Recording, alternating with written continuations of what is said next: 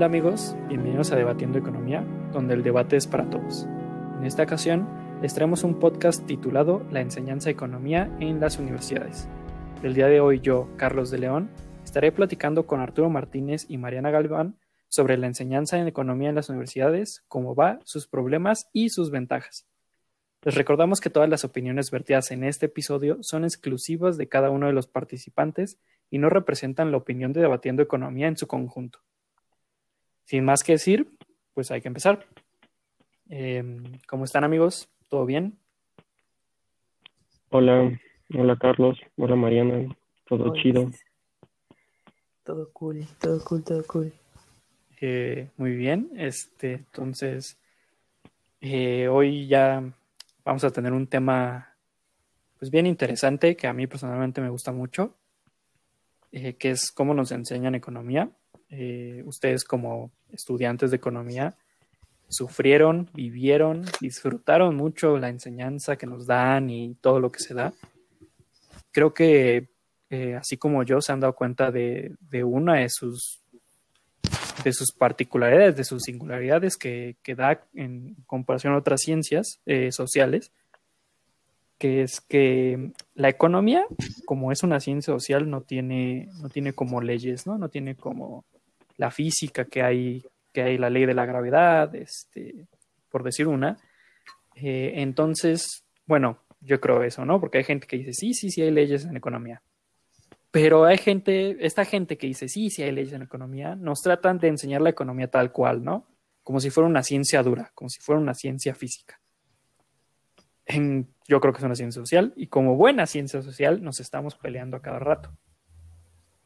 Este, eh, esta discusión ha, provocado que haya muchas explicaciones de un, fenómeno igual, ¿no? Ejemplos hay bastantes. El crecimiento, la inflación, el desarrollo, eh, el nivel de, productividad. Entonces hay, muchas explicaciones para un solo fenómeno y eso lo hace en cada una de las escuelas de pensamiento económico, ¿no?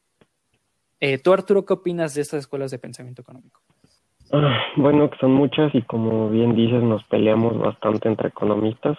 Eh, es algo que pasa muy seguido, es algo muy característico de, de, la ciencia económica y de pues, en ciencias sociales en general, quizá. Em, y sí, como dices, eh, creo que no hay leyes en economía, es muy difícil encontrar una cosa que siempre se cumpla incluso cuando se, se cree que ya está definido y que las leyes y que hay consenso, pasa algo y desmiente todo y empezar otra vez, digamos, a, tratar de explicar, o al menos de, de otra forma, ¿no?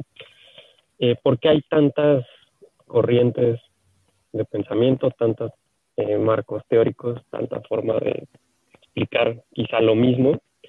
Eh, creo que tiene que ver primero con la época en la que se hacen se tienen necesidades distintas en una época, eh, se tiene pues, un, contexto ideológico distinto en, una época o en otra, se tienen propósitos distintos para hacer y explicar algún, eh, algún fenómeno y pues eso hace que se construya completamente diferente una teoría y otra teoría.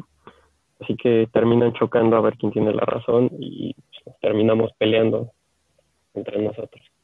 Pues creo que las múltiples escuelas de, pensamiento económico sí nos dan como muchas perspectivas para digerir un solo suceso, un mismo fenómeno, pero creo que también responden a ciertos cambios sociales muy fuertes, históricos, ¿no? Entonces creo que se, se gestan de esta manera, ya sea con con sucesos este, históricos grandísimos o de impacto impresionante. Y más que nada, quiero hacer como mucho énfasis en que mientras más escuelas de pensamiento económico hay, eh, pues más perspectivas tenemos. Sé que suena muy redundante, pero para mí esto es muy importante porque necesitamos comprender lo que pasa de distintas formas para poder llegar a soluciones pues más certeras. Ah, Carlos dice, no hay una ley específica para algo económico. Es cierto, para los que nos están escuchando, no, la ley de la oferta y la demanda no es, no es Jesucristo en la economía, por favor. Eh, es que es cierto, ¿no? Todo el mundo piensa, no, es que la ley de oferta y la demanda es algo que está escrito, es algo que sucede. El hecho de que lo vea suceder, no sé, en algo súper pequeño, en un, en un mercadito o en un tianguis, no significa que el mundo funcione así, ¿no? Entonces creo que no solo tenemos que resaltar el hecho de que las escuelas de pensamiento económico asimilan los entornos de cierta manera, sino que corresponden a distintos entornos en distintos momentos históricos y a distintas escalas. Entonces, pues a mí me gusta el hecho de que existan, pero solo porque nos podemos dar el lujo de discernir entre ellas y la forma en que asimilamos lo mismo. Eh, dices cosas bien interesantes en tu intervención, eh, que hay un buen de escuelas de pensamiento, entonces hay un buen de explicaciones. Eso luego llega a confundir a la gente porque yo creo que es por la misma enseñanza, ¿sabes? Me he dado cuenta que, que muchas personas que estudian, que estudian economía se casan con una idea, se casan con la ley de la oferta y la demanda, se casan con que si imprimes dinero va a haber inflación. O sea, como si fuera una ley, como si fuera algo que siempre pasa. Pues sí, ¿no? Sí pasa. Jaja. este, eh, como en, en, paréntesis, ¿no? O sea, lo que pasa es que estas leyes se cumplen cuando hay ciertos supuestos, ¿no? O sea, cuando hay ciertas cosas detrás, cuando se hace la construcción de la teoría. Pero bueno, a lo que voy es que muchas personas se quedan con estas explicaciones y entierran las demás. Eh, como que sistemáticamente y estructuralmente los, los economistas dicen, no, esto no sirve, no lo lean. Y pasa mucho, ¿no? Pasa con muchos autores. Creo que un autor clásico de la economía que en realidad nadie lee es Adam Smith. De Adam Smith solo citamos la, este, lo de la mano invisible. Curiosamente, Smith usa la mano invisible en un apartado bien X de la parte final de, este, de su libro y tiene que ver con comercio internacional. Pero a la vez la mano invisible la usó en, en otras, este, en, otros textos que tiene sobre filosofía moral, sobre astrología. O sea, la mano invisible le gustaba mucho a Adam Smith. O sea, la metáfora de la mano invisible. Pero nos quedamos con que la mano invisible era lo que iba a regular al mercado siempre y Smith dijo eso y no lo leemos, y no lo leemos, este, no leemos David Ricardo bien, no leemos Marx bien, no leemos hasta Keynes bien, ¿no? O sea, nos, nos quedamos con, con, lo que dijeron de Keynes. Y esto ha hecho que se, se vayan enterrando muchas, muchas este, explicaciones, muchas escuelas de pensamiento económico. ¿Ustedes cómo ven esto? Pues cierto. Eh, es, es verdad que pocas veces, al menos en mi experiencia, en estudiar economía eh, no era tan común, quizá, el, asunto de leer directamente los textos, que creo que pues sí es necesario, es, indispensable, o al menos en, mi opinión así es. Tendrías que ir a la fuente original, a la, la parte más, pues sí, a, lo que realmente quiso decir el autor o lo, más cercano posible, interpretar desde ahí, desde, desde lo que la fuente misma, ahí pasa también mucho que hay, hay escuelas que, de economía que se dedican o que, o que parten de una interpretación particular de, de lo que dijo alguien, ¿no? Pienso en, en, una interpretación de lo que dijo Keynes en, en, la, en la teoría general y puede irse hacia un lado y hay quien lo interpreta de forma distinta y pueden ser dos escuelas de pensamiento totalmente distintos sobre la misma obra. Em, y te quedas con una de ellas pensando que pues es la respuesta absoluta. Creo que es muy, muy necesario ir a, las fuentes originales, tratar de entender el panorama completo y pues ver realmente eh, qué explica eh, los fenómenos, no nada más qué dijo tal o, qué, te dijeron que dijo tal. Es que siento que por lo regular en la escuela bueno, al menos esto me pasó a mí en la facultad, ¿no? Que sí, yo sí leí varios textos originales, pero eso no significa que los haya leído completos y que los haya um, deshebrado, por así decirlos. nunca me detuve lo necesario como para decir, ah, sí, eh, yo creo que sé lo suficiente sobre Smith para poder entablar esta conversación, porque la realidad es que no. Eh, hay una parcialización bien severa sobre lo que leemos y sobre lo que aprendemos. Afortunadamente, nosotros fuimos los que tal vez seamos una de las escuelas de economía, la Facultad de Economía, este, que tenga como un conocimiento más amplio o siquiera un plato más amplio de dónde servirse en este buffet de las escuelas de pensamiento económico, porque no hay, no, o sea, hay muchos profesores que tienen muchos puntos de vista diferentes y eso es bueno. Pero otras universidades no son tan afortunadas como nosotras, eh, pero ellos sí encuentran trabajo, ¿no? Jeje. Pero es cierto, o sea, hay un sesgo muy severo en cuanto a lo que nos enseñan y, y pues lo que existe y cómo y qué predomina en general. Hay libros para leer los libros de los autores originales, ¿no? Ya saben que siempre existe como, ah, el libro que te explica Marx, One o One. Y entonces como, ah, sí, me voy a leer ese y no me voy a leer a Marx. Y ahí empiezan a hacer como la cadenita de nunca leí a Marx, pero creo que sé marxismo. Y es un ejemplo, creo que es un ejemplo muy claro como para saber que, que pues nos está faltando mucho a revisar las fuentes originales y lo que dijo esta persona que está originando todo este movimiento. Sí, exacto. Creo que dicen algo bien interesante los dos, que es las, las interpretaciones, ¿no? O sea, hay millones de libros de cómo leer el capital, cómo leer la teoría general de Keynes, cómo entender los principios de Menger. Y realmente estás leyendo la interpretación que alguien más le está dando a estos textos clásicos. No estás haciendo tu propia interpretación. Y eso es, o sea, es, es, difícil, ¿no? O sea, yo creo que hace que no, no estés viendo el panorama completo de la obra del autor. Y es, o sea, tampoco es como que digas, ay, qué malo, no leíste Marx directo, no eres un economista. Al contrario, ¿no?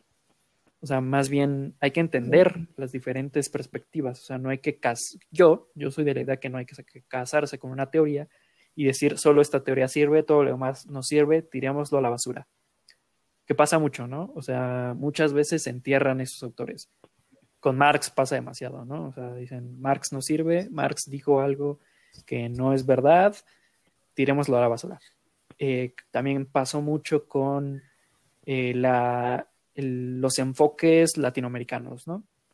no sé si de los que nos están escuchando los, los conocen, pero hubo bastantes economistas latinoamericanos con ideas desde Latinoamérica. El más famoso es Raúl Prebisch. Eh, a Raúl Prebisch lo pintan como el, señor populista eh, este, que hizo algo horrible con Cepal, ¿no? Y lo entierran, lo entierran, lo o sea, tapan, un, hacen un hoyo, lo meten ahí y solo te lo mencionan como que, ay, sí, una vez hubo un señor malo que se llamaba Raúl Prebisch. Una vez hubo un señor malo que se llamaba Marx.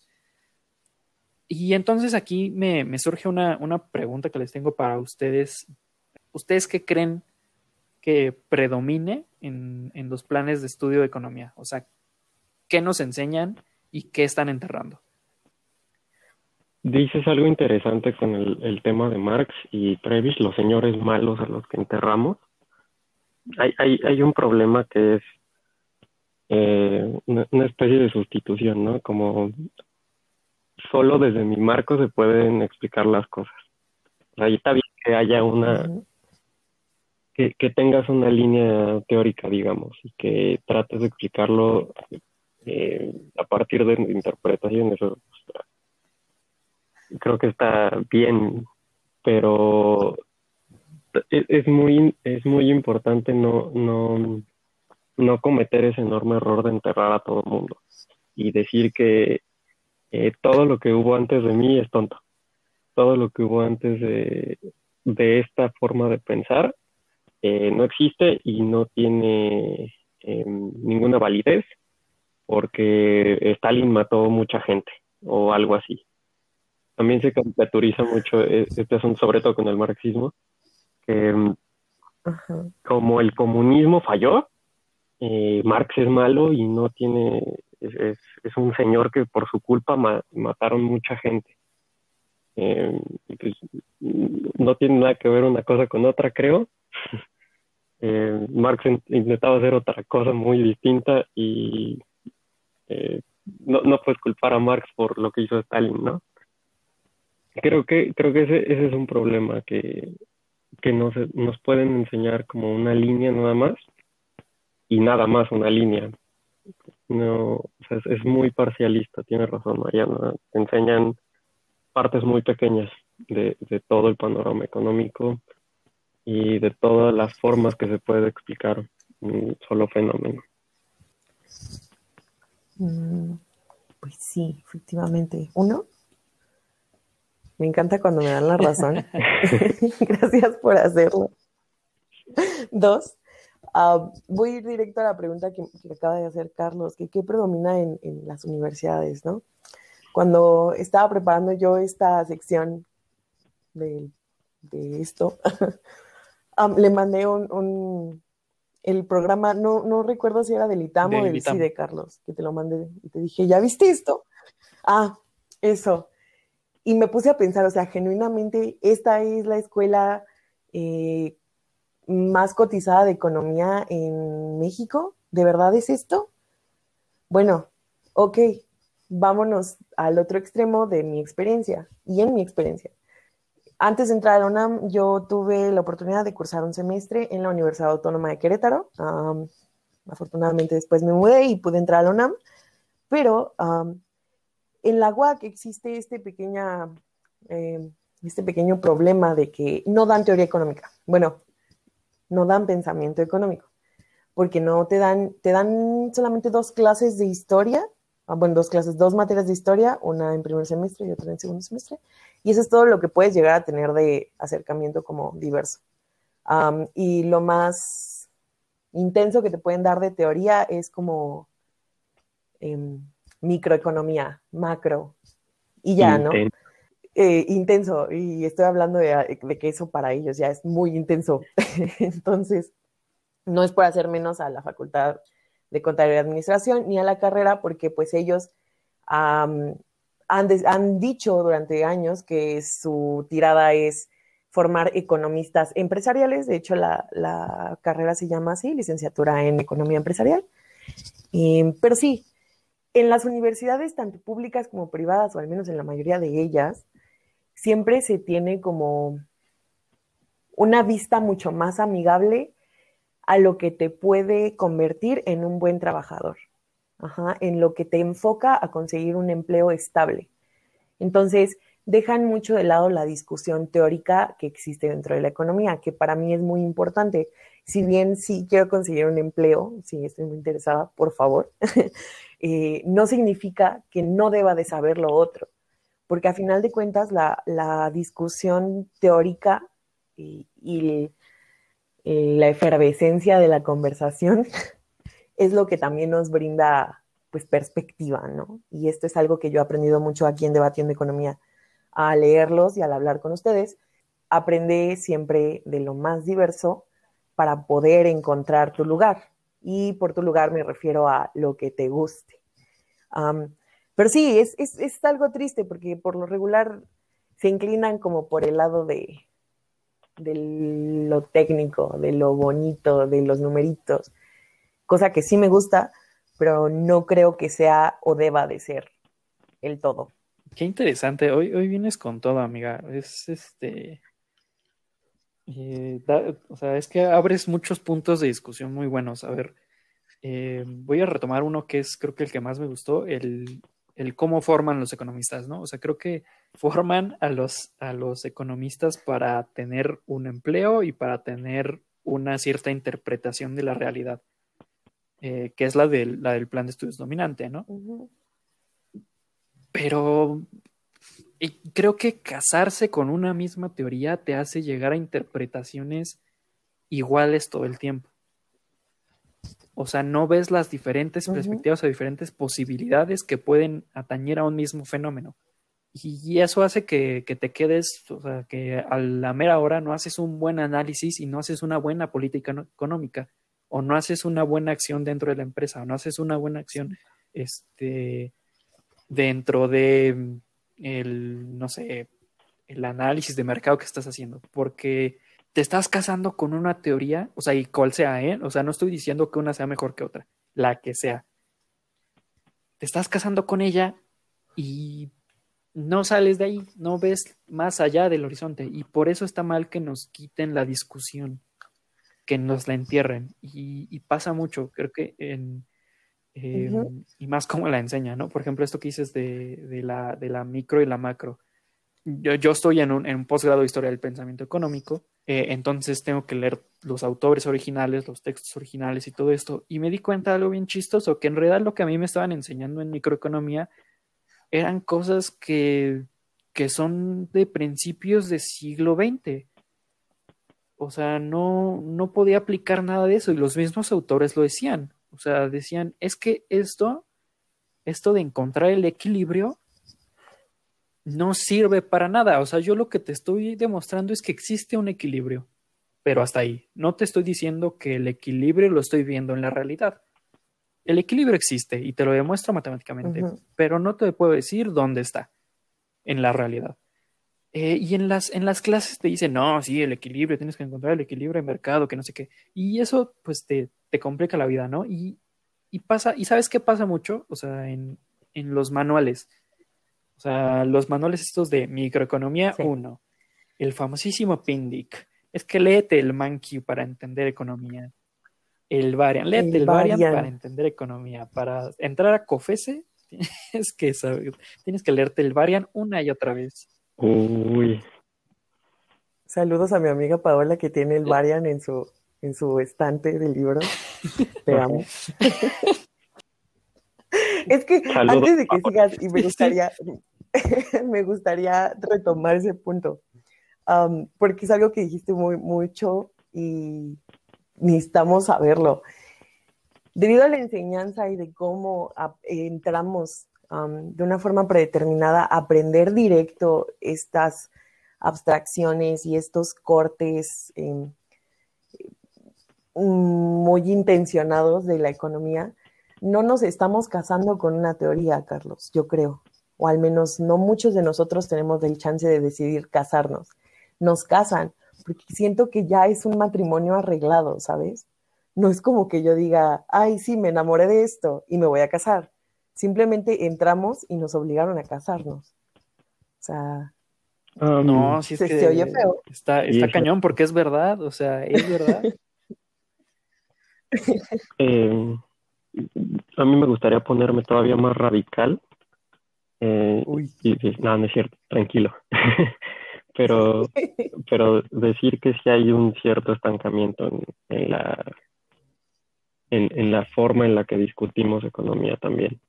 Em, o sea, cuando, cuando hay solo una, una línea dominante y como dicen, eh, se leen manuales, se lee un Varian y un, un Blanchard en macro, ¿no? Un, un Krugman en economía internacional y todos nos sabemos que pues son como los libros de cabecera, que pues te dicen, pues tú lee eso, apréndete eso y resuelve los ejercicios del final del capítulo y con eso eres un economista perfectamente preparado para resolver los problemas del mundo, pues te quitan la capacidad también de, de discutir, que pues creo que es la base de toda ciencia social y que pues tendría que ser la base del pensamiento o así lo veo yo por lo menos. Es, es, una discusión y si no hay discusión, realmente es adoctrinamiento como yo lo veo. una mala palabra. Pues es que sí. Así. Sí, uy, dijo la once. Gracias a Mariana por aliviar mi, las cosas densas que digo con referencias de Bob Esponja. Eh, es muy refrescante. Eh, y pero pues sí, yo, yo creo que es de esa forma es no, no intencionalmente igual, no, no es, no estoy diciendo que sean dictadores malvados, pero sí, o sea, sí termina siendo una, una forma muy, muy limitada y muy, muy totalitaria a fin de cuentas de, entender las cosas. Creo que la discusión es, es indispensable para, pues para el progreso. Sin, sin ese, ese juego de negar o de refutar un asunto, pues las cosas se estancan y tratar de resolver problemas con las mismas fórmulas eternamente creo que no soluciona Es nada. que, es que sabes qué es lo peor, que son fórmulas del siglo pasado. O sea, Ah, sí. o sea, también hay que entender que, ajá, ajá. ¿Saben qué es lo Eh, No, o no, no, es que, perdón, es que son, o sea, hay que entender que las, es- la teoría nace a partir de un contexto histórico, o sea, de una problemática histórica eh, coyuntural de ese momento. O sea, no, no es como que nazca una teoría, una formulita ahí y ya, esa es para siempre. Esa, o sea, por, es que, o sea, si esto sería más, este, si hubiera alguien que, que está de acuerdo con estas cosas, o sea, pues me diría directamente, ¿y qué pasa con la teoría cuantitativa del dinero? Que es la inflación, ¿no? O sea, dice, si hay un aumento en el dinero, en la economía, hay un aumento en precios. Sí, pero, o sea, vamos, ¿no? Esta, esta fórmula, esta teoría está, eh, descansa sobre el supuesto del pleno empleo o de que la producción llega a un punto de, de un máximo por- de producción. Entonces, ay, venga, ¿no? O sea, no puedes andar por ahí diciendo que, que México está en una plena ocupación de todos, este, de toda su economía, ¿no? De toda su, su base industrial. E- Entonces hay que entender que, que las teorías nacen en un momento específico, nacen en, en una coyuntura específica y en una zona geográfica específica. No es lo mismo lo que piensa un inglés, lo que piensa un coreano, lo que piensa un uruguayo. ¿Me explico? Y, y tampoco lo, lo que necesita la economía inglesa o lo que necesita la economía uruguaya. Exacto. Son- Exacto. lo que necesita la bolsa de valores inglesa es muy distinto a lo que necesita la exportación de carne en Uruguay. El punto es que se analiza con el mismo, el mismo marco teórico y con el mismo libro de texto. Ahora sí. Mariana, perdón por inter- interrumpirte hace rato. Sí, es, es justo a lo que iba, con lo que dice Arturo. Am, eso es lo peor. O sea, sí, lo, lo malo es que nos están enseñando con, con ecuaciones del siglo pasado, ¿no? Lo peor es que muchas de estas cosas y muchas de estas abstracciones y premisas eh, permean hasta las políticas sociales, no solo de México, ¿no? Sino en Inglaterra, en Estados Unidos. Entonces, hay muchas cosas que, que por discusión económica o por falta de discusión teórica, perdón, este, estamos haciendo mal, porque tú bien lo dijiste, Carlos. eh, cuando uno se casa con una teoría llega siempre a las mismas soluciones, a, a las mismas conclusiones. Y esto es cierto, es muy severo esto porque hay que recordar, bueno, esto es algo que yo trato de recordarme a mí misma todo el tiempo. Detrás de todas estas discusiones hay acciones a niveles enormes, hay acciones a niveles eh, Estado, a nivel mundial, que involucran personas. Y eso es algo muy, para mí es muy severo.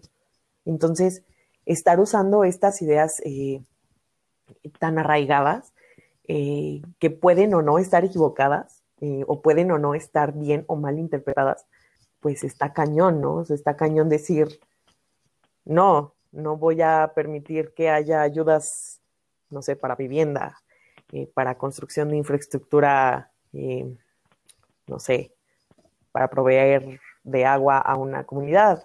Son todas esas cosas. Bueno, yo soy del área pública, entonces to- yo siempre trato de recordarme esto todo el tiempo. Que de la teoría permean decisiones y de las decisiones se afecta a la gente. Eh, Exacto, aquí eh, creo que hay que, hay que remarcar algo porque mucha gente, porque, o sea, si hay un debate, hay una crítica entre, entre escuelas bien fuerte, ¿no? Y luego hay ciertas este, escuelas que caen en el, en el, en el absurdismo de decir, es que, es que no quería poner nombres, pero pues ahí van, ¿no? O sea, regularmente los marxistas este, eh, eh, dicen como Ya, que hazlo. es que tú eres un maldito neoliberal que siempre estás en busca de un equilibrio. Eres un economista burgués, vulgar, que nada más estás en contra de los bienes del pueblo porque estás a favor de los empresarios. No, a ver, o sea, ojo, ¿no? O sea, todas las escuelas del pensamiento están buscando algo, que es el bienestar social, que están buscando lo mejor a través de sus interpretaciones de la realidad, pero siempre están buscando lo mejor. O sea, no es que haya alguien ahí malvado diciendo, oh, sí, este, voy a hacer mi teoría para que, la, para que los ricos se hagan más ricos y los pobres se hagan más pobres. O sea, eso no pasa. O sea, no, no, creo que se me hace medio injusto con muchas de las, eh, de las escuelas del pensamiento, pero sí, o sea, hay que tener interpretaciones claras para los momentos históricos, para los lugares geográficos y para las realidades de cada, eh, de cada lugar, ¿no? O sea, para hacer una buena política económica. Sí. O sea, hay que leer bien el contexto y pasa mucho. O sea, a mí me gusta mucho la... Me van a tachar de... O sea, no sé cómo puedo estar diciendo esto en, en, un podcast. O sea, me gustan mucho las memorias de Hacienda de, de Limantur, el, el, secretario de Hacienda del, del Porfiriato. Dios mío. ¿Ves?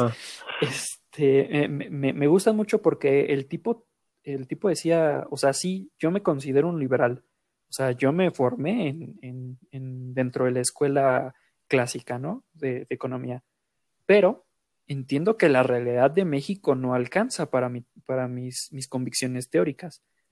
Y lo dice tal cual. Yo no estoy para entrar en, en discusiones teóricas de que si liberalismo es mejor que tal o tal cosa, ¿no? O sea, yo estoy aquí para resolver problemas a partir de la acción directa y concreta yo creo que eso es lo que debe hacer un, funcionario público, un hacedor de política económica, hacer acciones para el bienestar social. Pero para eso sirve el, la discusión, o sea, conocer la discusión, conocer las, las, este, las escuelas del pensamiento. No sé qué tengas que decir todo esto, Arturo. sí, de acuerdo. Creo que conocer la discusión, creo que no solo es necesario, también puede ser indispensable en ciertos casos cuando solo ves las perspectivas desde, desde un punto de vista muy limitado, em, tratas de resolver sobre ese punto de vista muy limitado y si no tratas de, bueno, estoy, estoy pensando como que algún eh, problema en concreto puede resolverse de otra forma más allá de lo que tú crees. Pero como no, no conoces el, el, panorama realmente, no conoces el panorama histórico en primera, también es un tema que eh, a veces no se estudia historia. Hay problemas que pueden resolverse desde, desde muchos otros ámbitos y que eh, la discusión puede darte esas soluciones. Creo que es hay, hay veces que, que, ciertos problemas en específico requieren flexibilidad tuya, o sea, y tú como, eh, como funcionario público creo que es tu obligación dar la mejor solución posible y mejorar realmente el bienestar, no nada más sentirte cómodo con, con lo que tú crees de la realidad y lo que tú crees que necesita el país. Exacto. lo que dijo Arturo. no, este, sí, en serio. creo que vamos, y como economistas lo hacemos, eh, vamos por la vida a veces con bandera de algo. Y como que nos cuesta trabajo quitarnos esa bandera y como que bajarnos de nuestro escaloncito y decir, bueno, voy a ver qué onda con todo esto y cómo está lo demás y si lo que creo y lo que pienso está, está bien en este contexto. Como que genuinamente no nos hemos dado ese chance. Ni yo, ni nadie más, ni las personas que hicieron política económica antes de mí se dieron chance de cuestionarse eso. Siento porque pues vean cómo estamos, ¿no? Este, entonces sí, perdón, eh, pero sí, o sea, esa es una realidad. Eh, el cuestionamiento y la discusión, no solo teórica, sino el cuestionamiento de nuestros, incluso de nuestro propio ego, eh, nos puede llevar a unos mejores resultados, ¿no? Es, es algo que, que sí creo y que, me gustaría agregar. Sí, creo que es algo bien interesante que es el, esto del, ego. O sea, yo creo que como economista, o sea, yo creo que más bien como personas no nos gusta decir, no, sí estaba mal. Lo que creía este, que era cierto estaba mal. Claramente no, Entonces yo por eso creo que las escuelas, las universidades deben de tener un enfoque de enseñanza pluralista, o sea, decir, pues sí, O sea, regularmente funciona así la realidad, pero hay otras explicaciones. Hay momentos específicos donde puedes dar esta explicación. Es algo que yo creo que debería de pasar, ¿no? Pero entonces, a ver, eh, una, una pregunta así como medio directa, porque yo hago esta propuesta, ¿no? De que, de que las, los economistas, los nuevos economistas sean formados así, sean formados a través de diferentes este, escuelas del pensamiento pero en realidad sirve de algo. O sea, ¿ustedes creen que, que eh, serían mejores economistas o serían mejores hacedores de política económica o harían mejores análisis o, o mejor hay que enseñarnos siempre a hacer mediciones y, y ya, y tratar de comprobar la teoría que quiero a través de mediciones o hacer estudios de mercado. O sea, ¿qué, qué necesita el mundo realmente?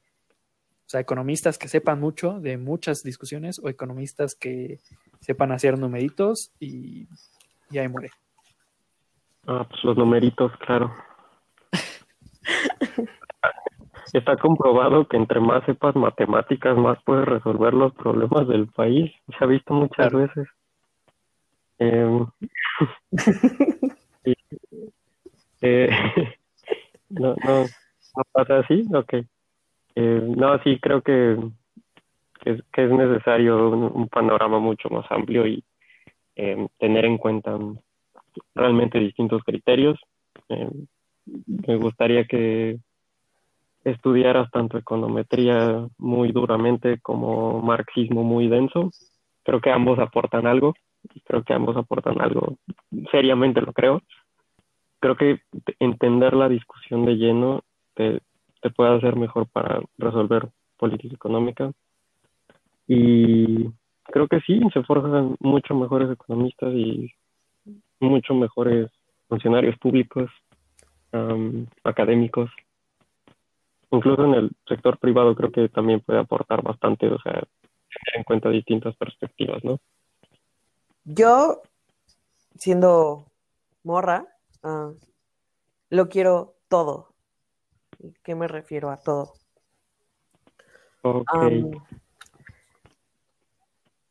quisiera que esto fuera una realidad, o sea, quisiera que esto que hablamos hoy y que hablamos de que necesitamos ser más plurales y necesitamos ser mejores personas, bajar nuestro ego dos rayitas, me gustaría que fuera real. Sin embargo, no pasa, ¿verdad? Siento que hemos desligado casi por completo la investigación eh, o el, la parte de la investigación académica, lo académico, donde los doctores están discutiendo sobre ciertas cosas tan, tan específicas, lo hemos desligado tanto del, del, actuar y de lo que realmente sucede en el mercado laboral de nosotros, ¿no? ¿Qué tenemos que hacer? Yo creo que deberíamos de formar economistas o deberíamos de, de intentarlo, que pudieran y fueran capaces de hacer ambas cosas porque para, ejemplo, para poder hablar de algo o de un suceso específico, ya tenemos herramientas muy, muy sofisticadas como el análisis de datos, ¿no? Que a mí me gusta mucho, ya me gusta mucho la estadística, pero el hecho de que yo vea algo que pasa en, en la pantalla, porque eso hacemos, no significa que voy a tener un, un trasfondo exactamente formal y fuerte para poder explicarlo. Y entonces voy a intentar explicarlo como yo sé y como a mí me enseñaron. Pero si a mí me enseñan eh, de una forma más plural, voy a tener como un abanico muy amplio de cómo resolver o de cómo intentar afrontar este problema. Entonces, desde mi perspectiva, genuinamente creo que deberíamos de intentar ligarlo todo la parte de la investigación, eh, lo académico y cómo esto puede trasladarse al mercado laboral. ¿Es un ensueño? Sí, lo sé. pero escribí en mis notas, si pudiéramos progresar a una academia que promueva la resolución de problemas de forma crítica, con conocimiento de la discusión teórica que existe detrás del problema que enfrentamos, entonces podríamos pensar en tenerlo todo.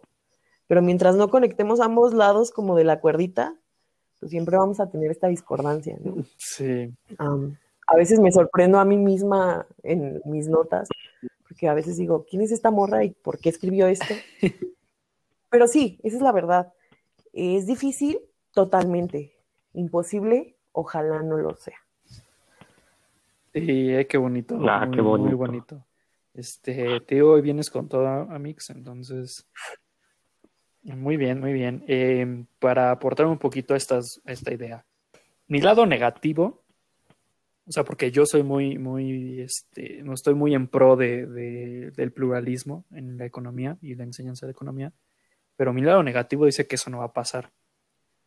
Eh, y tiene que ver un poquito con lo que nos decía Mariana de que nos casan con una teoría, ¿no? O sea, yo soy de la idea de que el mainstream, por decirlo en, en Spanglish, la corriente La principal, corriente gracias, principal. este, eh, viene de un, de un, de un concentrado, ¿no? De, de- o sea, de los rockstars de la economía, ¿no? O sea, los meros rockstars. O sea, el Blanchard, este Stiglitz, a la, la que mencionaron la vez pasada, Carmencita Reinhardt. O sea, realmente todas estas personas. Carmencita. este, Desde cariño. Sí, o sea, yo, yo admiro mucho a Carmencita Reinhardt, realmente, pero entiendo que está dentro de los rockstars, ¿no? Este, todos estos rockstars están, tienen un- una visión muy específica de la economía y la plasman a través de entrevistas, a través de libros de texto, eh, a través de, de medios de comunicación, de blogs, de notas en periódicos, o sea, todo eso se va haciendo muy popular y esas explicaciones como que de, la, de los rockstars son como que, ah, sí, si lo dice él, tiene razón. Si lo dice Kenneth Rogoff, es verdad. O sea, ¿cómo alguien, un maestro en ajedrez como Kenneth Rogoff, me estaría diciendo una mentira, no? Y, y- y eso pasa que hace que, que lo que enseñan economía es lo que nos dicen estos señores, ¿no? Estos señores y señoras que, que creen que esta es la, la verdad absoluta en la economía. Esa es mi parte negativa. O sea, y que creo que eso no va a pasar. Más bien no va a cambiar. Este, y que si algún día cambia, va a cambiar hacia otra teoría, ¿no? Como antes era, dicen mucho, ¿no? Que antes el keynesianismo era el que dominaba en la academia. Y solo era keynesianismo. ¿no? O sea, si tú hablabas de otra cosa, eres un idiota, ¿no? O sea, Mm. que, que- ah, ay, ¿estás, ¿estás citando a Marshall? ¿Acaso eres estúpido? O sea, va lo mismo, ¿no? O sea, si, si estás citando a Lucas o si estás citando a Marshall o si estás citando a Keynes, solo estás citando a uno de ellos. Y ese es el problema. O sea, también, ojo, ¿no? O sea, no vamos a combinar teorías que literalmente son, son contrarias, ¿no? O sea, no voy a estar diciendo Prebisch y Friedman tenían la razón. O sea, también hay que ser, tam- también hay que ser coherentes, ¿no? Pero hay otra, hay otra parte de mí que es este, la parte positiva, ¿no? Y hay varios organismos internacionales, hay este, eh, organizaciones de estudiantes, de profesores que hacen todas estas cosas que están a favor del pluralismo.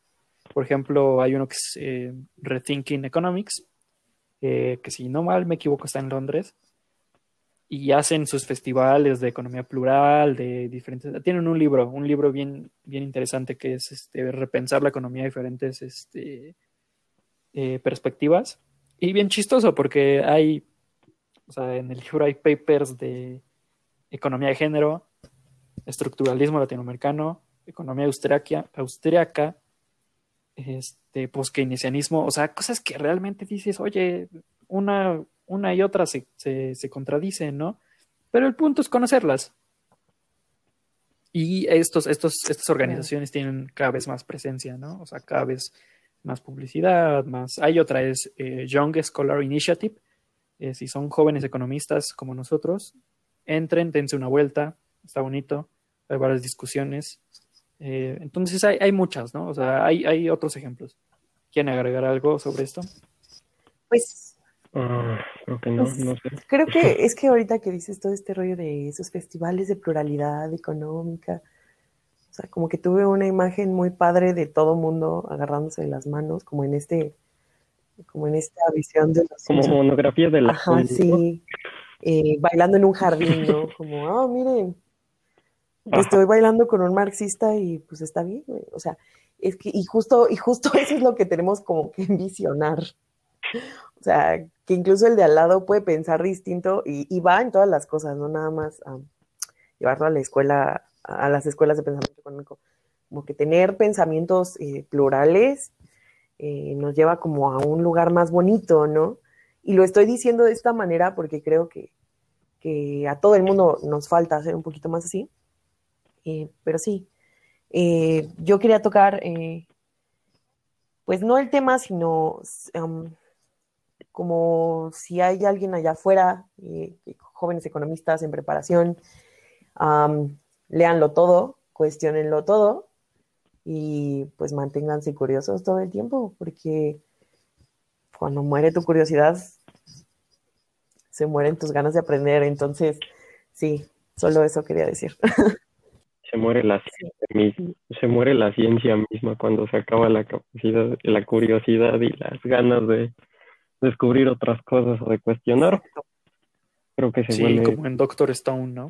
Em, yo creo que se vuelven recetas y se vuelve un asunto teológico casi casi. Así empiezan las sectas. Sí, sí, sí. Así empiezan las y, la, o, y o las religiones. Yo quería decir que creo que, em, o sea, está muy bonito esto de la monografía de Naciones Unidas de todos, del mariachi y el japonés abrazados, o el marxista y el austriaco que, un marxista y un austríaco igual y no se abrazan, pero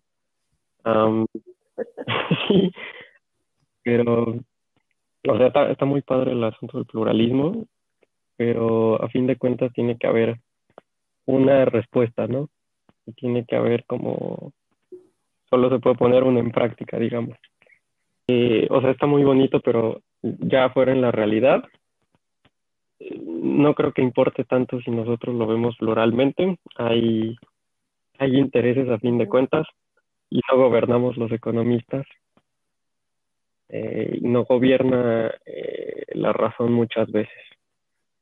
Eh, por, por, más bien pensada que sea una teoría, no significa que se vaya a poner en práctica y que por más plurales que seamos y que estemos también informados, no, no necesariamente va a, tomar la relevancia que merece. Eh, igual una, una, una forma de explicar algo puede ser mucho más satisfactoria y puede realmente ser mucho más amplia, pero pues, hay un golpe de Estado y llega un tal Pinochet y pues, pone a quien él quiere. Así que en, en el mundo real, pues no gobernamos nosotros y no gobierna la razón en realidad, gobierna intereses de gente.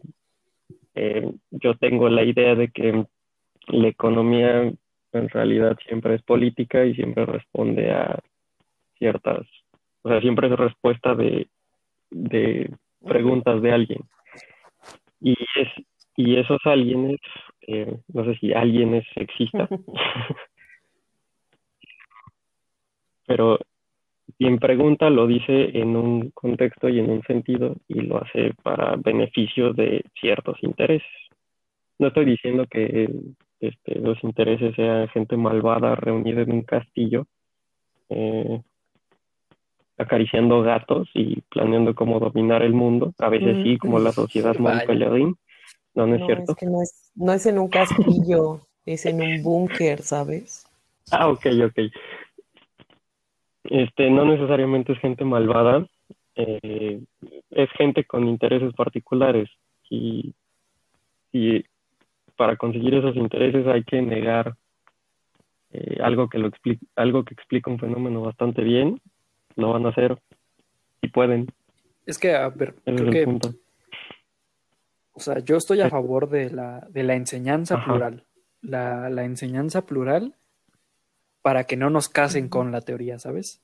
O sea, para que no nos, em, no nos impongan la teoría. O sea, si ya alguien saliendo de toda una formación pluralista dice, yo solo soy marxista, todos los demás son unos idiotas, nadie tiene la razón, solo nosotros los marxistas. O si alguien sale y dice, yo soy neo-keynesiano, yo soy nuevo keynesiano, todos los demás son idiotas, está bien, pero ya tuviste una formación pluralista, ya conoces más allá. Y creo que eso es lo primero que deberíamos de pensar en los, en, en los planes de estudio de los, economistas. no va a pasar.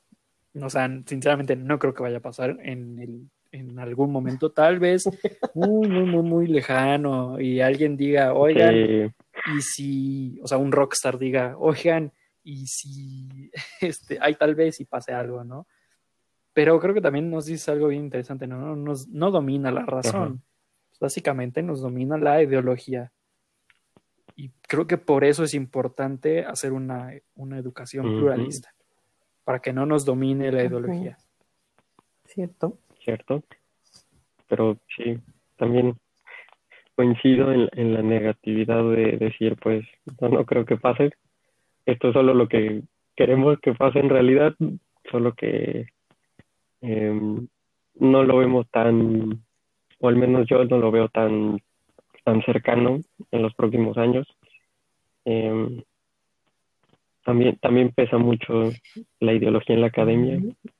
No, no es tan razonable como nos hacen creer. Que sea gente con doctorado no significa que sean personas sensatas o que sean personas con varias perspectivas. ¿Por qué te ríes pues tanto, es que, Es que esto es cierto o no. O sea, primero me da risa, o sea, cómo, bueno, yo siento que, que, durante todo este tiempo, o sea, yo sé que ya estamos por terminar, pero eh, yo los estoy escuchando así como, no, es que pues la situación es esta y pues sí, está difícil, ¿no? Y yo aquí hablándoles de mis ideales y de cosas bien hermosas, pero, pero es que viendo todo esto, o sea, topándonos con la cruda realidad, es cierto, personas con doctorado que están en, la academia no significa que sean sensatos. Eh, eso eso es, va para los mismos funcionarios públicos, va para todos. Entonces, a pesar de que estamos hablando de, con cierto optimismo de la pluralidad en la enseñanza de la economía, tenemos que reconocer que estamos estancados. O sea, yo soy muy optimista en muchas eh, de las ocasiones, pero pues también hay que reconocer que hay un severo estancamiento de cómo enseñamos, de cómo aprendemos y qué clase de conocimiento se emite desde la academia y la aplicación que existe en los sectores, ¿no? Entonces, eso me da tanta risa, Arturo. Eso es lo que me da risa. Muy bien. Este, ok. Sí, qué, qué, feo. Vamos a estar, terminando con, con, un mal sabor de boca, ¿no? Entonces, eh, pero creo que, creo que es necesario, ¿no? O sea, es, necesario saber cómo está la situación, qué tan difícil está la situación y si de alguna forma se puede mejorar. Está difícil, ¿no? Pero yo creo que por el, por el mismo, o sea, uno, uno de, los, de los pequeños pasos que, que hacemos es, es esto, o sea, pensarlo de cómo debe haber una enseñanza pluralista eh, y tal vez alguien diga, no, sí, yo voy a ser maestro y lo voy a enseñar de la forma pluralista, ¿no?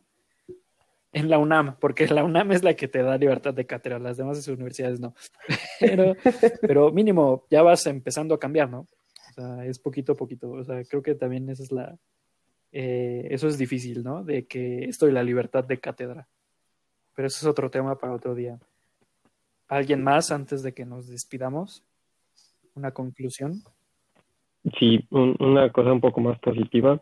Eh, a, pesar de que suena muy feo y muy totalitario, eh, no, sí hay, hay, ciertos espacios, incluso en, sí, hay cierta pluralidad. no, no, no necesariamente todo es eh, aprenderse manuales como, como la Biblia, ¿no? Como, como recitar eh, en frente de una audiencia, una cosa así.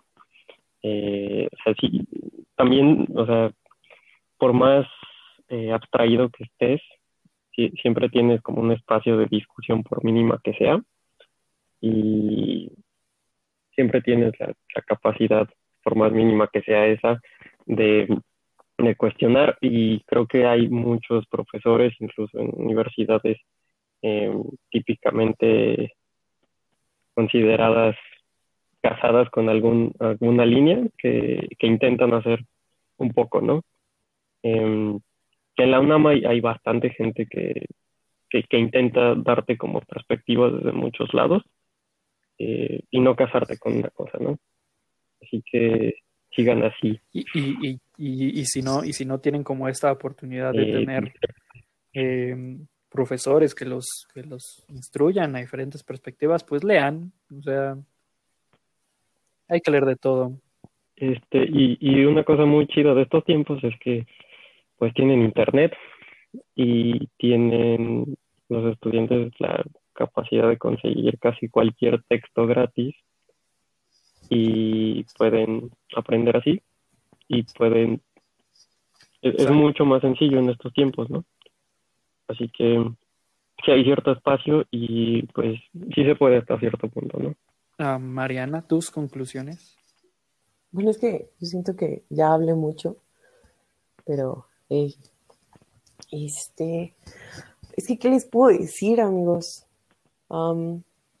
nada, si, y lo repito, si nos están escuchando, y gracias por llegar hasta aquí, este, pues sí, efectivamente, ¿no? Estamos en la era de la información. Tenemos chance de que si estás escuchando este podcast en tu teléfono, puedas googlear algo y encontrar un PDF muy accesible, hazlo. O si no, pues, y siendo un poco arriesgada, pues incluso hasta nos puedes mandar un mensajillo por ahí a Debatiendo Economía y a lo mejor nosotros te respondemos con un textillo, ¿no? Bueno, yo soy muy fan de buscar textos en Internet y de echarme clavados en Internet a buscar de todo. Entonces, este, pues por ahí se le hace la lucha. Y sí, amigos, si tienen chance de, de instruirse, de formar incluso este, estos espacios como más plurales de educación económica, háganlo, no, no se sientan mm, intimidados por lo que los demás hacen o por lo que los demás discuten, no, hay que empezar. Y si tenemos que empezar detrás de una pantalla, hay que hacerlo. Muy bien.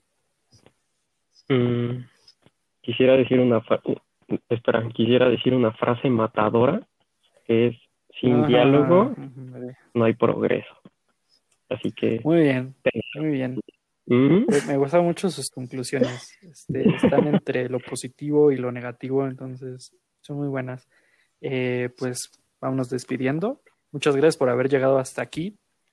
Eh, aquí terminamos este episodio. No, no pierdan nuestro rastro porque tendremos más episodios en el futuro.